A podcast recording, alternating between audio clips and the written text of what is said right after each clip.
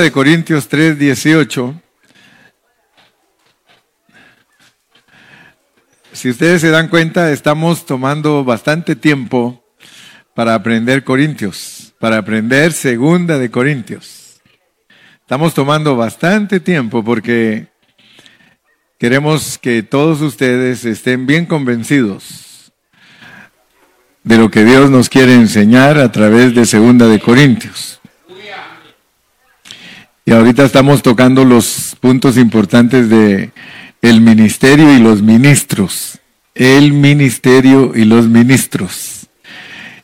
Y ahí en el 3.18 dice, por tanto, nosotros todos, mirando a cara descubierta, como en un espejo, la gloria del Señor.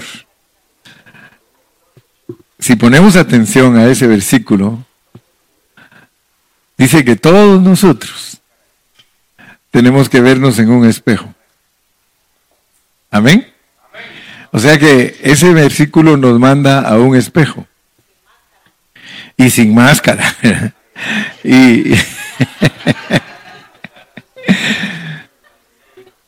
nos manda a un espejo. Y quiere Dios que en el espejo nosotros nos miremos a quién nos parecemos. Esa es la idea. Esa es la idea. Mire, por tanto todos, por tanto nosotros todos, mirando a cara descubierta, como en un espejo, la gloria del Señor. Quiere decir entonces que nosotros tenemos que ir siempre al espejo. ¿A cuánto les gusta ir al espejo? La hermana Gloria es hasta de apellido espejo. Así que se da cuenta que, cómo hizo el Dios el arreglo con usted. Gloria y espejo. Ahí está. Aunque no lo crean, la hermana es de apellido espejo. Y, y se llama Gloria. Entonces está haciendo, ese versículo nunca se le tiene que olvidar. Ahora, noten ustedes pues que como cristianos llegamos al espejo. Pero en ese espejo, ¿qué es lo que hay? La gloria del Señor. Entonces, ¿qué es lo que el Espíritu Santo nos está enseñando? Nos está diciendo que cada vez que vayas al espejo espiritual, cuando tú te veas, ¿se acuerdan que hasta, hasta hay un chiste que dice, ¿cómo se dice espejo en japonés? ¿va? Ahí estoy yo ahí estoy yo. Ahora, el espejo que nos da Dios es Cristo. Es la gloria de Cristo, la gloria de Dios. Quiere decir que en ese espejo, cualquiera que se venga a ver, si no se ve, si no se ve, mire, están haciendo más bulla que el pastor, dice. Le ganan al pastor, la, la Ilma tiene la voz más fuerte que el pastor. Pero gloria a Dios si nosotros al vernos en el espejo, pero ahora ya entendimos pues al estudiar la Biblia, que nuestro espejo es Cristo. Se dan cuenta que todo es Cristo en la Biblia. Todo. Y eso se nos y eso nos hace fácil entender la palabra. Cuando ustedes van al espejo espiritual, que su espejo es Cristo, ustedes tienen que verse en él. Él es maravilloso, Él es completo, Él es precioso. Entonces, si tú no ves en el espejo lo que tú eres en Cristo, entonces no está pasando nada, no te están transformando. O sea que el objetivo de ir al espejo es ver cuánta transformación tiene uno. ¿Ah? Llega uno y dice, ay no, ni me parezco. Pero qué bonito, ¿verdad? En ese espejo nadie es feo. ¿Se han dado cuenta de eso? Que en ese espejo nadie es feo porque cuando llega a medirse, se tiene que medir con Cristo. Un Cristo experimentado de pesebre a 12 años, de 12 años a 30, de 30 a 33 y de 33 y medio. Cuando tú te vas a ver a ese espejo de qué tamaño eres tú, llegas y miras un pesebre, quiere decir que tú estás bien chiquito. Llegas y ves a un Cristo adolescente de 12 años hablando con los doctores, ya creciste. Llegas y ves a un Cristo de 30. ¡Wow! Un Cristo de 33 y medio listo para morir en la cruz del Calvario. Entonces, por tanto, nosotros todos, mirando a cara descubierta como en un espejo la gloria del Señor, somos transformados de gloria en gloria en la misma imagen. Y mire quién lo logra, el Espíritu que está en nosotros. Si nosotros hubiéramos leído ese versículo hace unos 20 años, nosotros no sabíamos ni qué significaba. Pero ahora mire qué abierta está la palabra para nosotros. Y fíjense que hemos estudiado bajo contexto, quiere decir que el siguiente versículo es el contexto de esto. Y ahora nos va a decir qué es eso. 4.1. Por lo cual, o sea que habiéndole, habiendo entendido eso del espejo, por lo cual, por lo cual, teniendo nosotros este ministerio, es un ministerio. O sea que ahora podemos decir, hermano, ¿qué ministerio tienes tú? El ministerio del espejo. Teniendo ese ministerio, según la misericordia de Dios. ¡Wow! O sea que nosotros resultamos en este ministerio. ¿Qué ministerio? El ministerio de la transformación. Mire qué tremendo. Ni se predica de eso. Usted le va a preguntar a un hermano y dice, yo tengo el ministerio del canto. Yo tengo el ministerio de payaso. Usted, usted los va a ver de todos. ¿No es cierto? ¿No es cierto, Jorge? ¿Usted qué ministerio tiene? Yo tengo el ministerio de la música. Yo tengo el ministerio de... Póngale el que usted quiera, porque hay infinidad de hermanos. ¿El de cuál? El de limpiar. Tengo el ministerio de limpiar y ni limpia pero tiene el ministerio de limpiar. Ok. Todos nosotros como cristianos debemos de saber que hay un ministerio en la Biblia, en el Nuevo Testamento. Y lo tenemos que aprender a decir como está en la Biblia. ¿Es correcto decir que tenemos el ministerio del Espíritu? Sí, porque la Biblia lo dice. Está allí en 3.8. Vamos a leerlo para que ustedes sepan que estamos hablando la palabra. ¿Cómo no será más bien con gloria el ministerio del Espíritu? También le podemos llamar el ministerio de la justificación. Está en el siguiente versículo, en el 9. Porque si el ministerio de condenación, que es el antiguo pacto, fue con gloria, mucho más abundará en gloria el ministerio de justificación.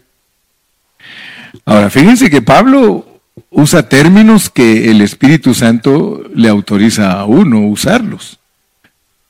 O sea que Pablo sabía cómo usar el lenguaje de Dios para un lado, para el otro, para adelante, para atrás. Él era experto en usar el lenguaje y nosotros tenemos que copiarle a él. Porque ahora yo al leer el versículo que leímos, el 3.18, regresemos al 3.18, ahora yo por el Espíritu Santo puedo decir algo y ustedes van a decir, es correcto, hermano Cario. Y si no me dice que es correcto, pues yo sigo diciendo que sí. Pero yo digo que es correcto por esto.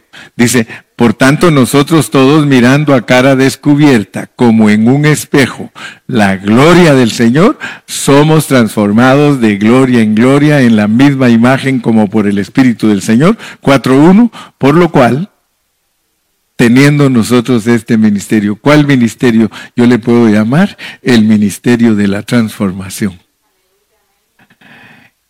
O sea que si a mí me pusiera Dios a escribir otra Biblia, yo tendría que ensanchar lo que dice Pablo. Y si él no dijo nunca el ministerio de la transformación, el Espíritu Santo lo está diciendo en esta mañana a través del hermano Carrillo. ¿Por qué creen ustedes que el apóstol Pablo de repente les decía a los hermanos, hermanos, esto no lo dice el Señor, lo digo yo? Así decía, porque yo tengo el Espíritu Santo. Y Él nos enseñó a hablar por el Espíritu. Fíjense qué tremendo es hablar por el Espíritu. Hablar por el Espíritu es que Dios hable a través de nosotros.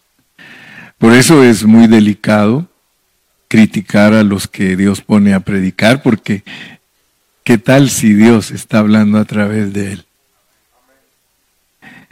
Se los digo así en una forma, ¿qué tal si Dios está hablando a través de él y usted no le hace caso? Fíjese que esto es tremendo porque muchos ni siquiera tienen un concepto correcto de las reuniones de los cristianos a veces creen que una reunión con el presidente Biden es más importante. No, fíjense que las reuniones más importantes son los días domingos. En todos los lugares donde se adora a Dios, ahí son las mejores reuniones, las más excelentes, las más elevadas. ¿Por qué? Porque es Dios el que habla. Si ustedes se dan cuenta, uno antes de predicar, fíjese, antes de predicar oró Carlos, oró Ramón, eh, todos para que Dios hable. Entonces yo creo que hoy Dios nos va a hablar. Yo creo que hoy Dios nos va a hablar. Y vamos a ir despacio porque dice un dicho, hay más tiempo que vida. Así que vamos despacio, pero vamos aprendiendo y vamos a paso lento, pero seguro. Amén. Entonces noten ustedes que a nosotros los cristianos del Nuevo Testamento Dios nos ha dado el ministerio de la transformación. Por lo cual, teniendo nosotros este ministerio, y si usted quiere, hasta le puede llamar el ministerio del espejo. Porque nos estamos enfocando en esa dirección de que Cristo es nuestro espejo para medir nuestro crecimiento espiritual, nuestra transformación, porque lo que Dios quiere es llevarnos a la misma imagen de Cristo. Lo leímos, ¿no se acuerdan? Vamos a volverlo a leer, versículo 18. 3.18, ahí estamos, 3.18, 4.1, 3.18, 4.1. Por tanto, nosotros todos mirando a cara descubierta como en un espejo la gloria del Señor, somos transformados de gloria en gloria en la misma imagen. Tú tienes que saber que desde antes de la fundación del mundo Dios tenía un deseo en su corazón. Y el deseo que él tenía era tener muchos hijos igual a Cristo. No vayan a creer ustedes que Dios solo quería uno. Él quiere millones de millones de hijos iguales a Cristo. Y por eso es que Dios se hizo hombre.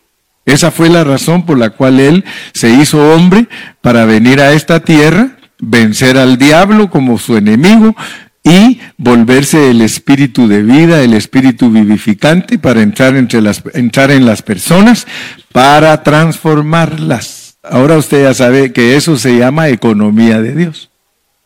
That is the economy of God. God is in business. The economy of God is to transform people. Por eso no debemos de conformarnos y decir que todo está bien si no estamos siendo transformados. Si usted siente que no está siendo transformado, usted tiene que pedirle a Dios que le ayude para ser transformado porque el Espíritu Santo lo transforma a uno. Ahora, si usted no está siendo transformado, si usted sigue igual, pasan 10 años y usted sigue igual, pasan 20 años, usted sigue igual, pasan 30 años y usted sigue igual, usted tiene que afligirse. porque el ministerio no está funcionando en usted.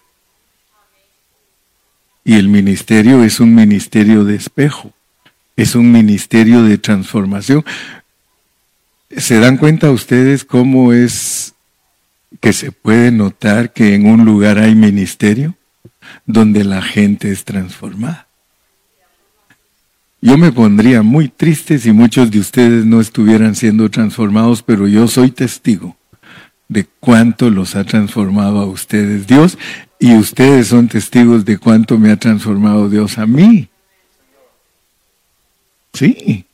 ¿Por qué? Porque somos cartas. Yo les escribo a ustedes y ustedes me escriben a mí.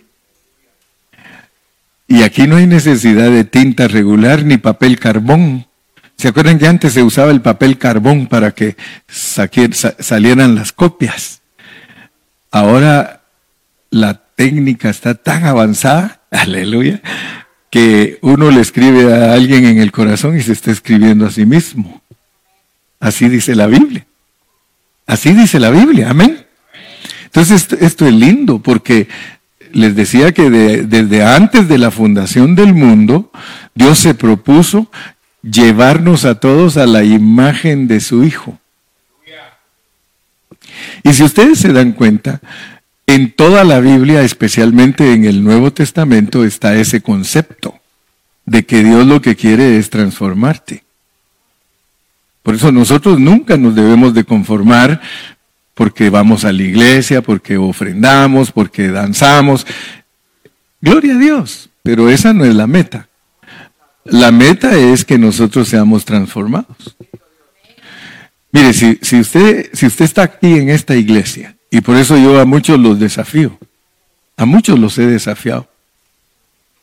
Hace poquito me llamó un joven de México y me dice, hermano, y es un joven que predica la palabra. Y, y, ahí está echándole ganas predicando la palabra, pero cuando ya me habla a mí me dice, pastor, como yo soy el confidente de todos, y por eso no les digo a ninguno quiénes son, ¿verdad? No, no se dicen nombres, ni marcas, sino que solo se dicen los acontecimientos. y él me dice, pastor, yo tengo un gran problema. Eh, yo estoy predicando la palabra de Dios y cuando yo estoy solito en mi casa, yo quiero hacer maldades. Y le digo, pues tú estás igual que yo, le digo. ¿Cuántos de ustedes saben que el diablo quiere que todos hagamos maldades? Le digo, lo que pasa es que tú no te has dado cuenta que el diablo te persigue. El diablo, no me vayan a decir ustedes que solo yo, porque me voy a sentir, me gusta como Dani, yo también, dice. A mí también, a mí también.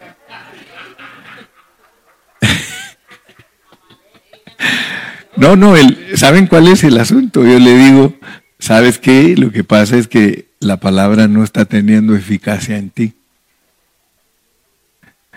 Porque cuando la palabra tiene eficacia en nosotros, nosotros peleamos la batalla. La peleamos. O sea que no nos dejamos vencer fácilmente sino que peleamos la batalla. Ahora, no, no me vayas a decir tú que tú te dejas vencer fácilmente.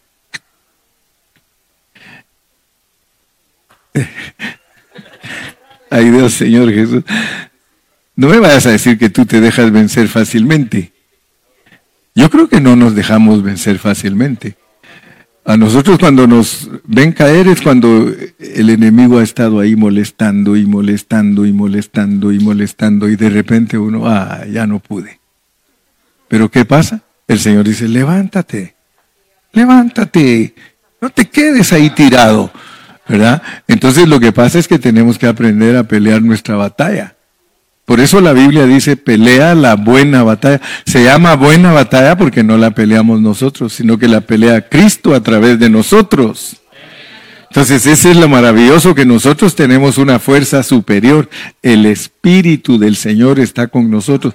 El problema es de que nosotros lo contristamos. Los cristianos contristan el Espíritu. Pues gracias a Dios que lo aconsejé al hermano y pues escribiéndole a él me escribía yo mismo, ¿no? Imagínese que yo le diga a usted que la palabra de Dios no está teniendo eficacia en usted. No me estoy escribiendo yo mismo. Si en caso yo tengo las mismas tentaciones que usted y los mismos problemas que usted, no, no se da cuenta usted que, que con solo uno que se atreva a escribir todo se arregla. Pero tiene que definirse uno a escribir, porque si, si no hay quien nos escriba, hermano. Por eso la responsabilidad del hermano Carrillo es, yo no vayan a creer que, que feliz vivo. Si ustedes supieran que cada noche, no sé, le digo, Señor, yo estoy leyendo tu palabra, estoy orando, pero yo no sé ni qué voy a decir mañana. Ayúdame porque ese pueblo llega hambriento. Ayúdame porque ellos llegan por busca de alimento. Nadie va al restaurante para sentarse y leer el menú. Y luego después que lee el menú dice muchas gracias y deja propina. Imagínense que usted venga aquí y solo lee el menú y deja la propina y no comió. Estamos mal. Entonces las reuniones para nosotros son, usted ore por el hermano Carrillo. Usted dígale, Señor, bendice a mi pastor y ayúdalo porque yo quiero oír tu voz a través de él. Aleluya, gloria a Dios. Ay, hermano, y me siento tan feliz porque después de predicarle a mi hija por 42 años, más, ya, ya, ya ni digo cuántos tiene. Y, me llama o me manda un texto, Dad, you bless me with the word. ¿Cómo cree que me siento? Jocelyn, mi nieta, papito, you make my day, the word was perfect for me. Wow. ¿Usted cree que yo no me voy a sentir contento si ustedes se dejan escribir en sus corazones? Gracias a Dios, hermano. Gracias al Señor, somos visitados por Él, por lo cual, por lo cual teniendo este ministerio, según la misericordia que hemos recibido, no desmayamos. Olvídese que el hermano Carrillo se va a desmayar. No me va a encontrar tirado aquí un día. Orando sí. Ay, Señor Jesús, ayúdame. Pero yo me propuse desde que el Señor me llamó a no desmayar. No desmayar. Y algunos de ustedes a veces crean, el pastor, ¿qué hará? ¿Qué hará el pastor entre semana? ¿A dónde andábamos anoche, Edwin? ¿Dónde andábamos anoche, mijo? ¿Ya no te acuerdas? Anoche andaba Edwin y Ángela, ya andábamos en Beverly Hills, trabajando. 12 de la noche, ellos hasta las 12 de la noche se vinieron. ¿Sí? Andábamos haciendo trabajo.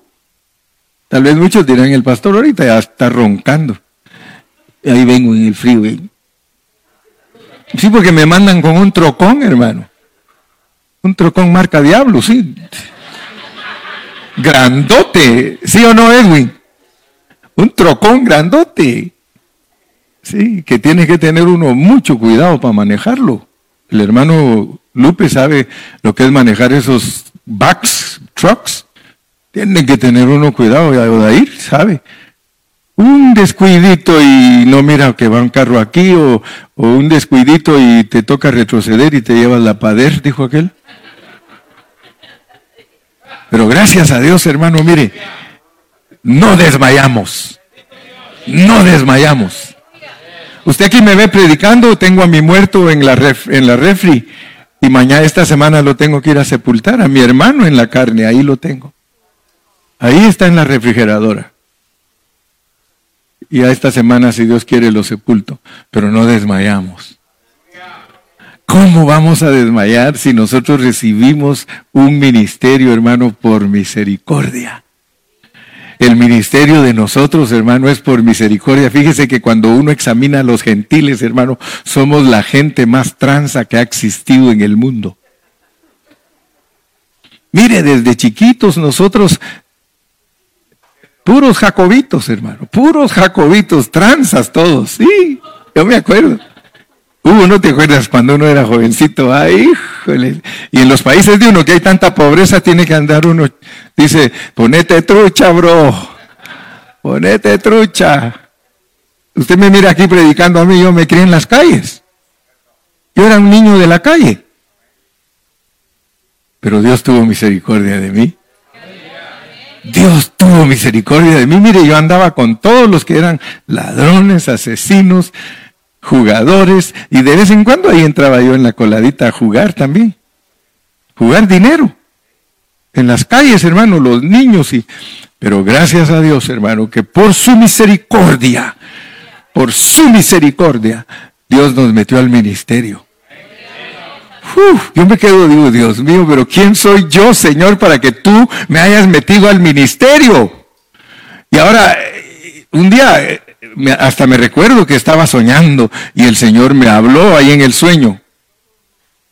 Y me dijo, José Gilberto Carrillo, amén. Yo te he escogido por misericordia para labrar los corazones de los hombres. Imagínense qué lindo. Y yo le dije, yo hacía como el hermano Lupe, yo y solo ese Lupe hay, yo, yo. y ahora nos despide en oración el hermano Lupe. Pues, pues, pues si tú eres el único Lupe, aquí le digo. La próxima vez voy a tener que decir, y ahora nos despide el 12 de diciembre.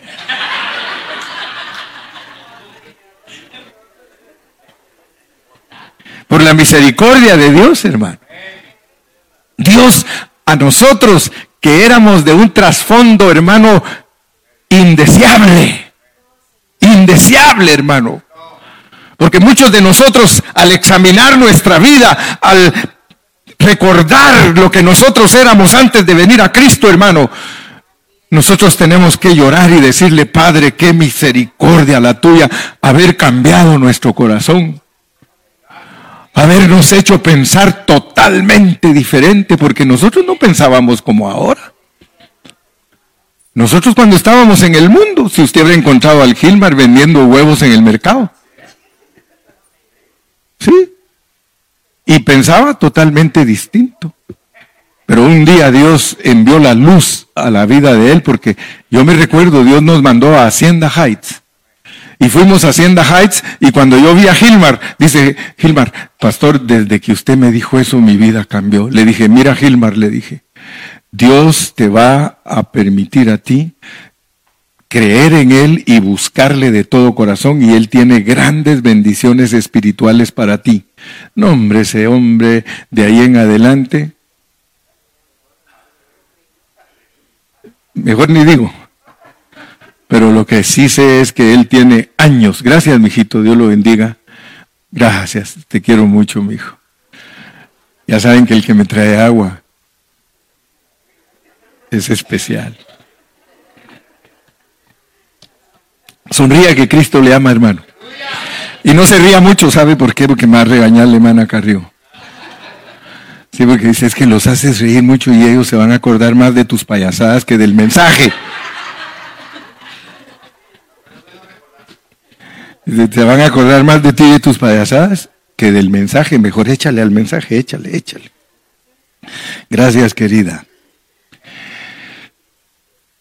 tenemos este ministerio. Entonces les decía que los gentiles, que estamos representados por Jacob, porque en la Biblia cada personaje es una lección espiritual para nosotros.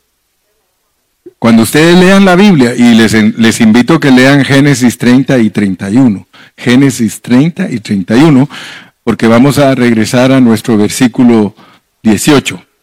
Vamos a regresar al 3.18.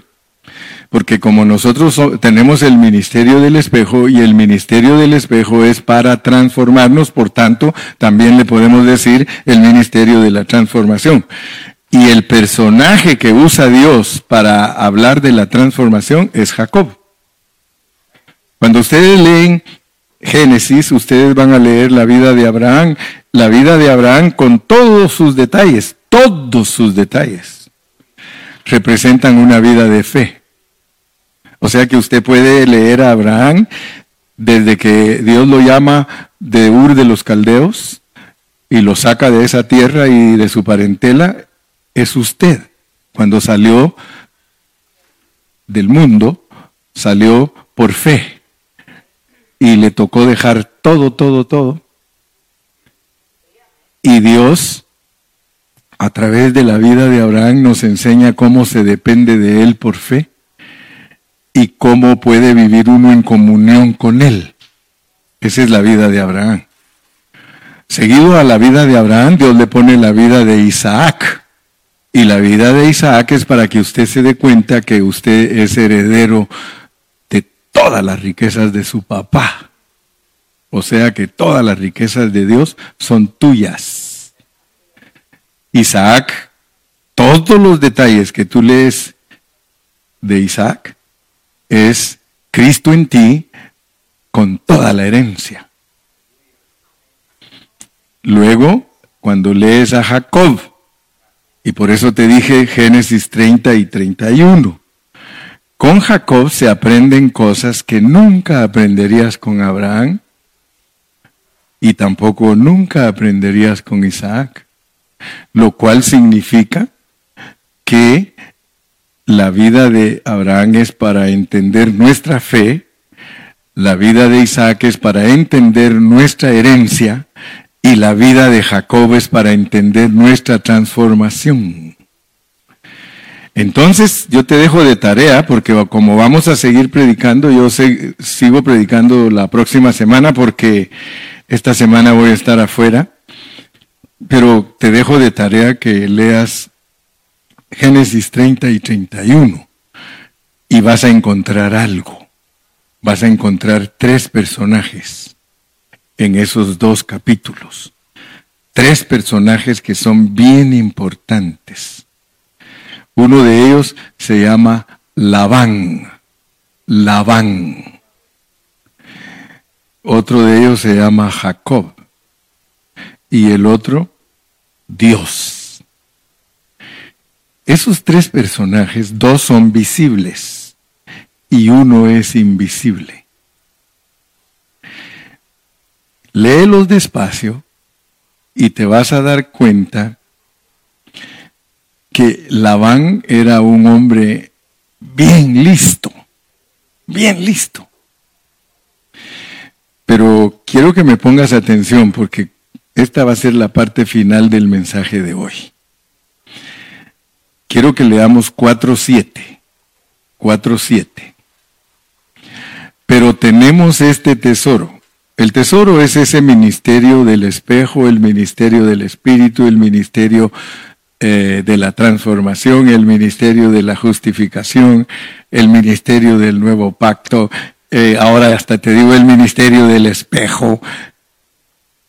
Pero tenemos este tesoro, es el ministerio del Nuevo Testamento. Ese es un tesoro adentro de nosotros, lo cual significa que el ministerio es una persona. El ministerio es el Espíritu Santo. El ministerio es Cristo. Por eso, cuanto tú crezcas en Cristo, el ministerio está creciendo en ti. Podemos ser efectivos en el ministerio cuanto Cristo crezca en nosotros. Amén. Entonces, tenemos este tesoro en vasos de barro y la razón, ya la dijimos ayer o el viernes, por la cual Dios puso este ministerio en vasos de, barro, para que no nos creamos, porque nosotros podemos resultar siendo muy orgullosos al tener ese ministerio. Mire cómo están muchos que, que no entienden la realidad del ministerio. Ellos están en orgullo, en vanidad. Pablo mismo nos dice que hay en este ministerio hay algunos que eh, falsifican la palabra, hay otros que andan en cosas ocultas y vergonzosas, imagínense. O sea que el ministerio lo da Dios, pero tenemos que saber que está en vasos de barro para que caminemos con pies de plomo. Porque si nosotros creemos que el ministerio fue depositado en vasos de oro, entonces nosotros vamos a fracasar. Porque los vasos de barro son ahorita, de oro serán cuando ya estén glorificados, cuando ya no tengamos nada que ver con la tierra. Pero mientras tengamos que ver con la tierra, somos barrito. Pero nos están transformando, gloria a Dios. Entonces, yo quiero que unamos, porque estamos uniendo el rompecabezas, para que entendamos Fíjense que después de esto, después de que nos dicen que hay un tesoro, miren lo que nos dice el versículo 8.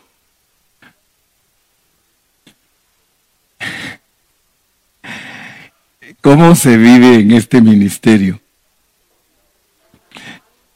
Atribulados. Y no que hay que danzar, pues. Y no que hay que estar alegres. Yo te pregunto, ¿cómo estás tú ahorita aquí? ¿Cómo viniste? ¿Cómo viniste? ¿Cómo llegaste? ¿Llegaste atribulado? Pero no estás, no estás angustiado y, esa palabra angustiado en otra versión está un poquito mejor. Dice, ya se me olvidó cómo dice, pero ahí lo buscan ustedes. La cosa es que esta vida es de tribulación, hermano. Nunca van a creer ustedes que el tesoro lo pusieron en gente gloriosísima. No, el ministerio es una persona. Y a ella la pusieron en vasos de barro. El ministerio es glorioso. Los vasos de barro atribulados. Ay, hermano, qué triste la situación de nosotros entonces. Porque resulta que Dios puso el ministerio en vasos atribulados, no angustiados, en apuros.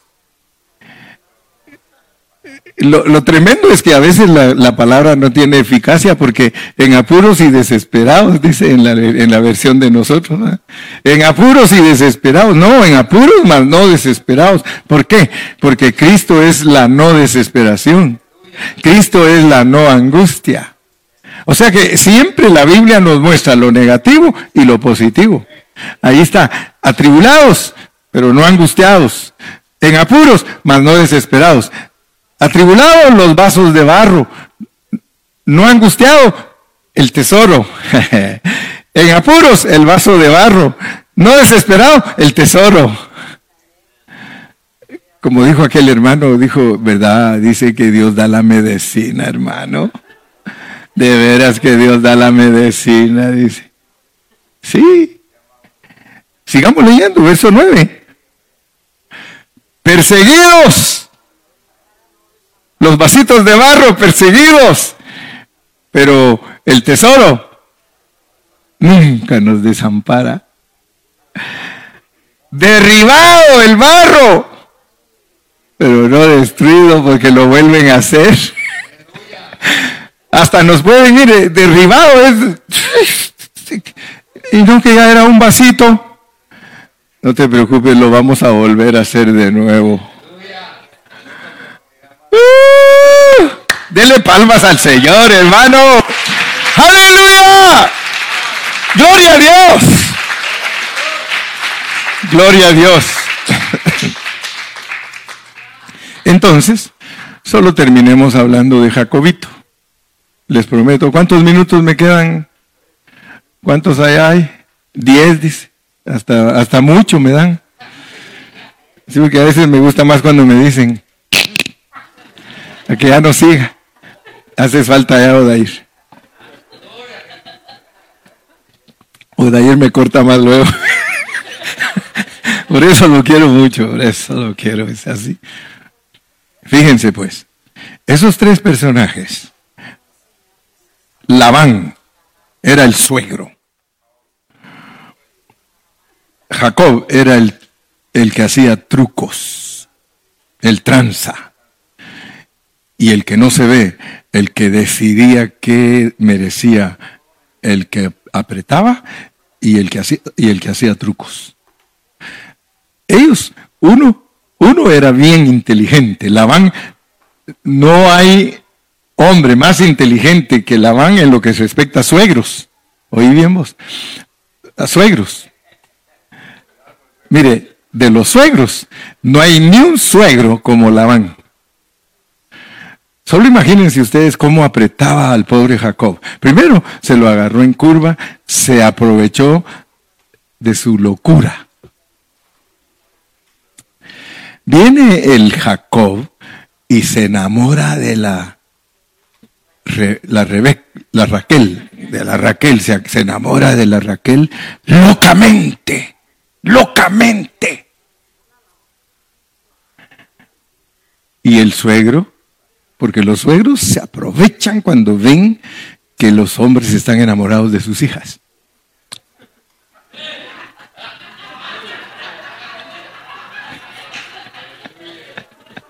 Sí, sí, sí. Por eso los que no se han casado, ojo. Fíjese, el suegro pues dice, a ver, a ver, a ver, dice, Jacobito,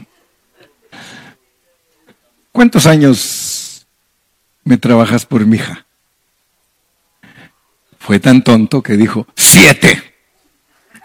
Hermano, yo le digo a los hermanos que si hubiera sido yo, hubiera dicho siete meses. Pero como él estaba tan enamorado, y cuando uno se enamora se vuelve estúpido, ¿sí? Ofrece hasta lo, lo que no debe. Siete. El suegro, me parece buena idea. Buena idea. el suegro, ya tengo esclavo ya tengo esclavo. Y era tan aprovechado que cuando se terminaron los siete años, ustedes pueden leer, lean Génesis 30 y 31, léanlo. Él, él mismo le dice, suegro, ¿me puede dar mi esposa? Fíjese que no vaya a creer que el suegro estaba dispuesto a los siete años. Órale, chavo, ya está tu mujer, llévatela. Jacob le tuvo que decir, mira, haz tus cuentas, ya terminé mis siete años. Oh, solo que quería hablar contigo.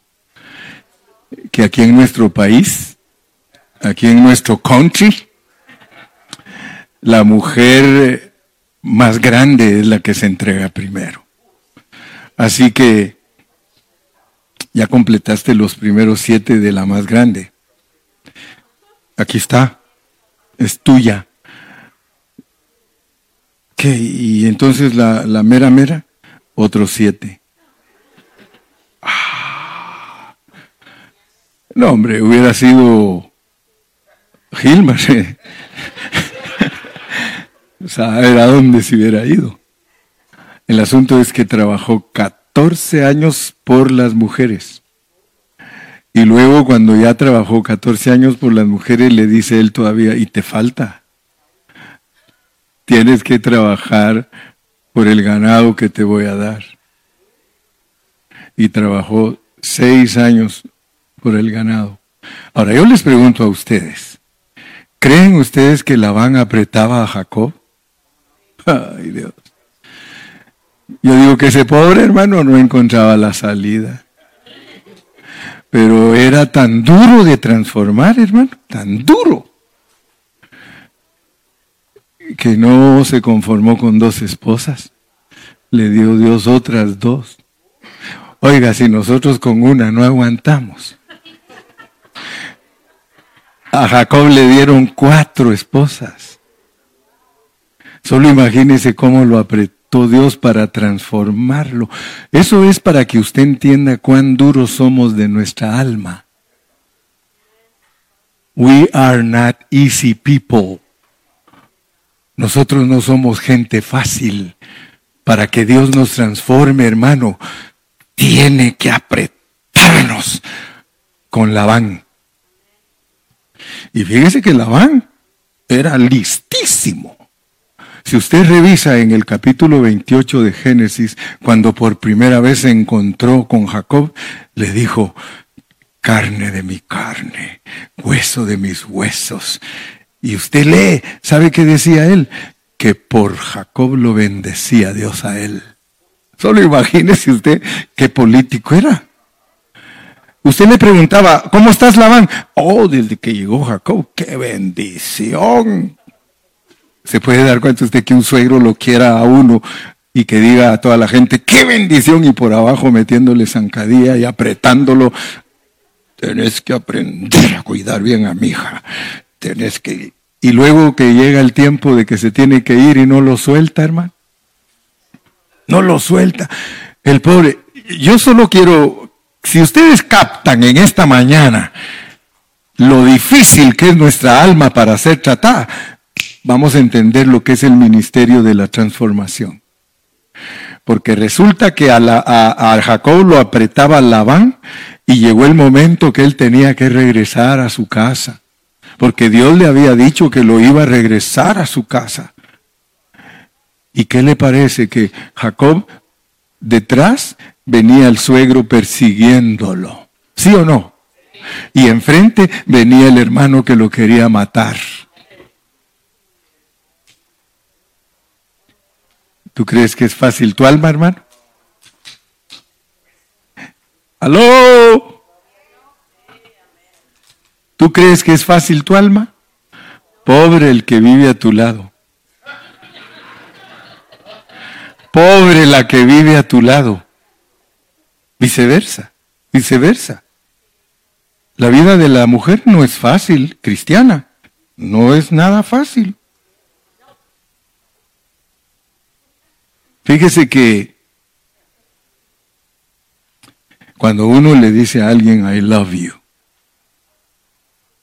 usted tiene que tener cuidado. Jóvenes, cuando ustedes le dicen, I love you a alguien, ustedes tienen que tener mucho cuidado. Porque desde el momento que uno le dice a alguien, I love you, uno tiene la obligación de soportarlo, sea como sea.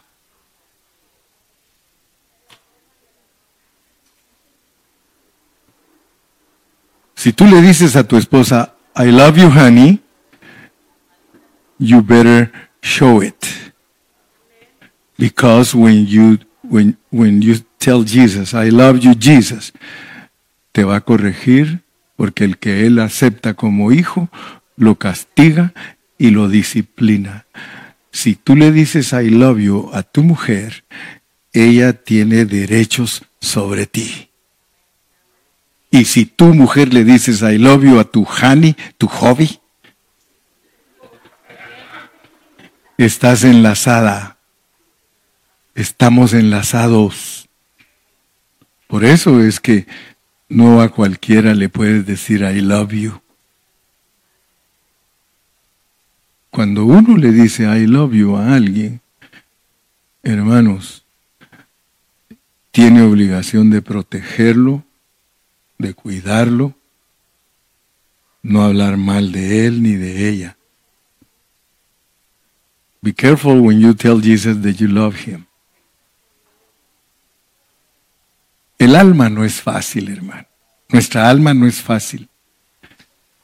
Les podría predicar unos 10 mensajes de los detalles de Jacob, pero como ya estudiamos Génesis, vamos a seguir adelante. Estamos estudiando de este ministerio que está en tesoros, está en vasos de, de barro, pero es un tesoro. Para que nuestra alma sea transformada, Dios va a poner lavanes, lavanes Ahora yo les pregunto a ustedes, ¿quiénes son los lavanes en la vida de ustedes? Su esposo, su esposa, sus hijos, sus tíos, sus abuelos, y si no le alcanzan. En la iglesia hay más tíos y más primos y más hermanos y unos más gordos que otros, pero todos funcionan igual. ¿Por qué? Porque Dios se propuso desde antes de la fundación del mundo transformarte a la imagen de su Hijo Jesucristo.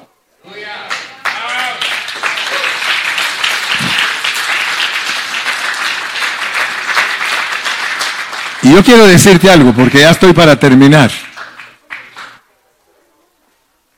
¿Te estás gozando? Quiero decirte algo. Labán y Jacob. Labán aprieta a Jacob. Jacob le hace trucos. Así funciona el alma. A todos los, porque estamos con un ministerio que es interno, con un ambiente externo, escogido por Dios. Tú eres Jacob. El hermano Carrillo es Jacob. Tú eres Jacob, el hermano Carrillo es Jacob.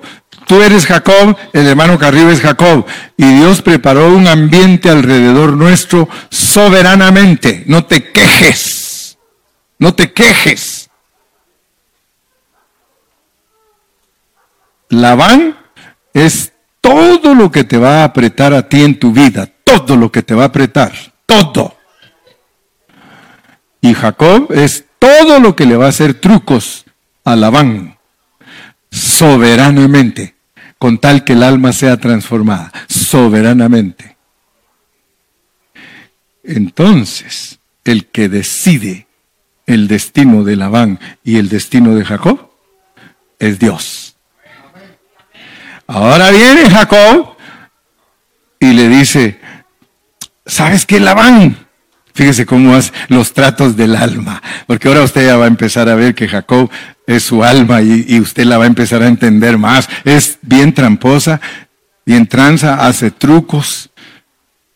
¿Sabes qué, van Mira. Se quedó pensando porque ya no sabía ni qué era. no sé ni qué les iba a decir, pero el asunto es que Hace truco, sí, sí, le dice, ¿sabes qué, Labán? Yo ya me di cuenta que estás inconforme conmigo, porque solo ovejas blancas me nacen, y por eso estás celoso. Porque ahora puras ovejas blancas me nacen y tú andas ahí cara a cara de martillo todo el tiempo porque yo qué culpa tengo. ¿Qué culpa tengo? Si quieres hacemos un trato. Dice, las que salgan manchadas y negras que sean mías, pues, y el Labán dice, oh, porque ustedes saben que las ovejas, la, la mayoría son blancas. Entonces dice Labán, me parece la idea, Jacob. Y dice que Jacob, cuando estaban las ovejitas para parir, les fue a poner varas enfrente, dice. Les puso varas enfrente y que las, y que las ovejitas, eso era lo que él creía, pues, ¿verdad? Y que las ovejitas al ver las varas y estaban dando a luz, que salían manchadas las ovejas. Ya se pueden imaginar ustedes el alma, Jacob andaba contentísimo con un su montón de ovejas negras y manchadas. presumiendo el alma, hermano, presumiendo su producto. ¿Y qué si el Señor le dice, yo decido? ¿Sabes qué, Jacob? ¿Sabes qué, alma? Yo te doy todo a ti, con una razón. Quiero que sepas que si tú quieres deleitarte, deleítate hasta donde quieras. Pero yo soy el que decido si le quito las ovejas a Labán y te las doy a ti, o si te las quito a ti y se las doy a Labán. Así que ahí tenemos una lección bien grande para nuestras almas. Ten cuidado cuando tu alma le están saliendo puras manchadas. Ten cuidado cuando está la abundancia. El alma tiene que cuidarse cuando hay mucha abundancia. Regularmente nosotros cuando hay abundancia a derrochar. La abundancia es para que aprendas a compartir. Si Dios te da bastante dinero, si ahora en la, mire, muchos de los que están aquí ahora en la pandemia, Dios los hizo ricos. Nunca habían tenido 20 mil dólares en el banco, pero se dan cuenta que esos 20 mil llegaron porque ustedes se los gastaban paseando. Se los gastaban paseando. Ahora, como no pudieron pasear, y ahorita el Señor a muchos les ha abundado, pero les aumenta el valor de la gasolina y de los alimentos para que no derrochen. Todo lo que es abundancia de nosotros es para bendecir a los que están más necesitados que nosotros. Si aprendes a balancear, vas a ver que la medida que Dios te da es incalculable. Si gastando tienes, compartiendo, vas a tener más. Y, no te estoy profetizando que vas a ser rico, porque los pobres ya están, los ricos ya están contados. Pero lo que sí te quiero decir es que Dios bendice al dador alegre, Dios bendice al que comparte, Dios bendice al que no se deja manejar por lo material. Dios lo bendice a uno.